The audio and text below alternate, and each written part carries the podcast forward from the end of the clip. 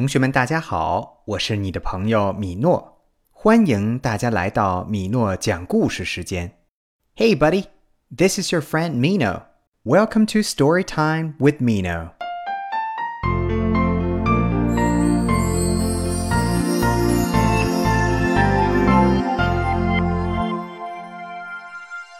这次我们要与爱丽丝一同进入一个神奇的梦幻世界。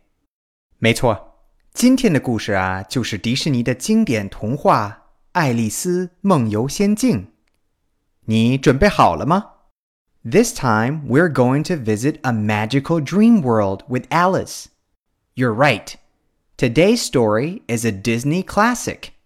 Its name is Alice in Wonderland. Are you ready?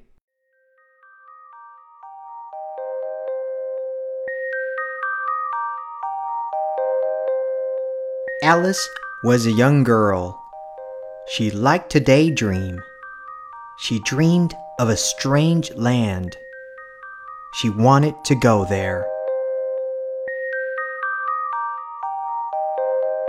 A white rabbit ran by. He looked at his pocket watch. I'm late! he cried. Alice ran after him.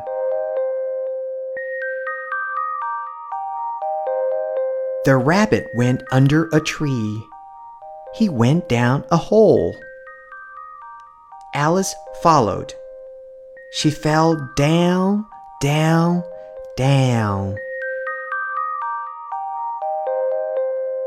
Alice was in a strange forest. She followed the rabbit to his house. Alice went into the house she ate some cookies. The cookies made her grow and grow. She grew too big for the house.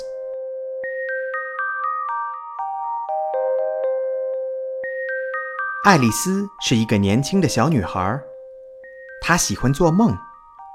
她梦到了一个陌生的地方，她想去那里看看。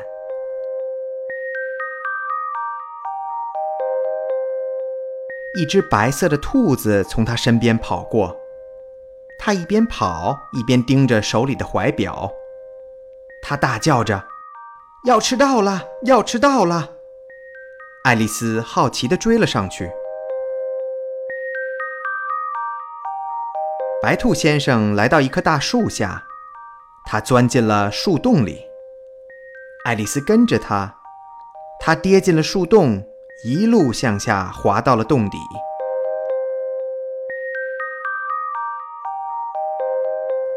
一个陌生的森林出现在爱丽丝面前。她跟着白兔先生来到了他的家。爱丽丝走进房间里，她吃了一些美味的饼干。饼干让她变得越来越大，越来越大。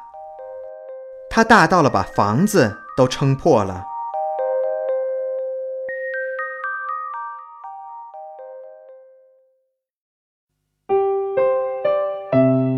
好了，今天的故事就讲到这里。